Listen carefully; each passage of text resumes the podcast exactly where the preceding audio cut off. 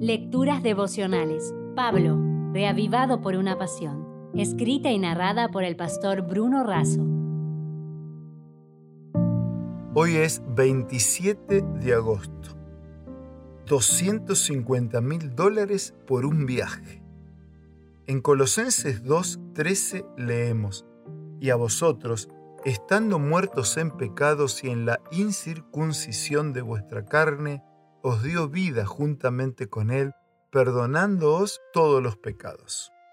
Stephen Hawking murió el 14 de marzo de 2018. A los 21 años comenzó a enfrentar una larga y penosa enfermedad degenerativa, esclerosis amiotrófica. En principio solo le daban 3 años de vida, pero fueron 55 años más con un cuerpo cada vez más deteriorado, pero una mente cada vez más brillante.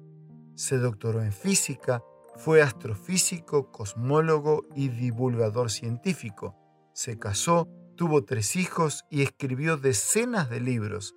Al principio usaba dos bastones, después necesitó muletas, posteriormente se resignó a una silla de ruedas. El mayor sueño de Stephen Hawking era estar en el espacio. Es hora de explorar otros sistemas solares. Extendernos puede ser lo único que nos salve de nosotros mismos Estoy convencido de que los humanos necesitan abandonar la Tierra, decía.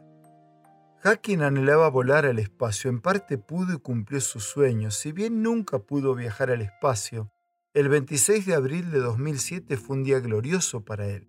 En esa ocasión logró liberarse de la silla de ruedas en la que llevaba décadas confinado debido a su enfermedad, y durante dos horas voló a bordo de un Boeing 727-200 adaptado para la ocasión de Zero Gravity Corp.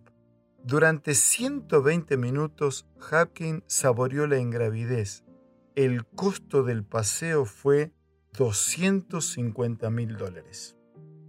Hawking soñó, deseó y planeó ir a vivir al espacio y llevar a la humanidad.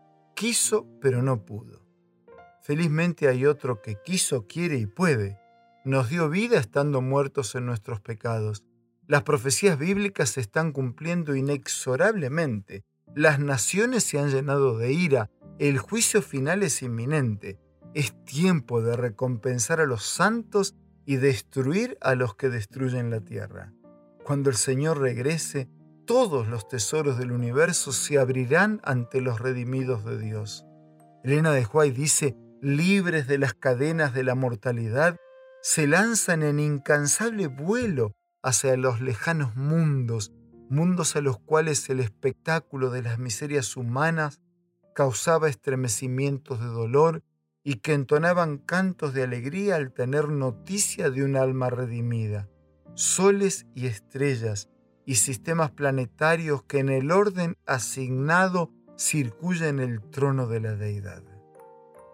Te dejo un abrazo, oro porque tu día sea un día lleno de fuerzas y de bendiciones. Y concluyo invitándote a esta reflexión. El dueño de la física, de los astros, del cosmos y del universo, ha firmado su promesa con su propia sangre. La hora de la partida está muy cercana. El viaje está pago y no es por poco tiempo, es para toda la eternidad. Vamos. Si desea obtener más materiales como este, ingrese a editorialaces.com.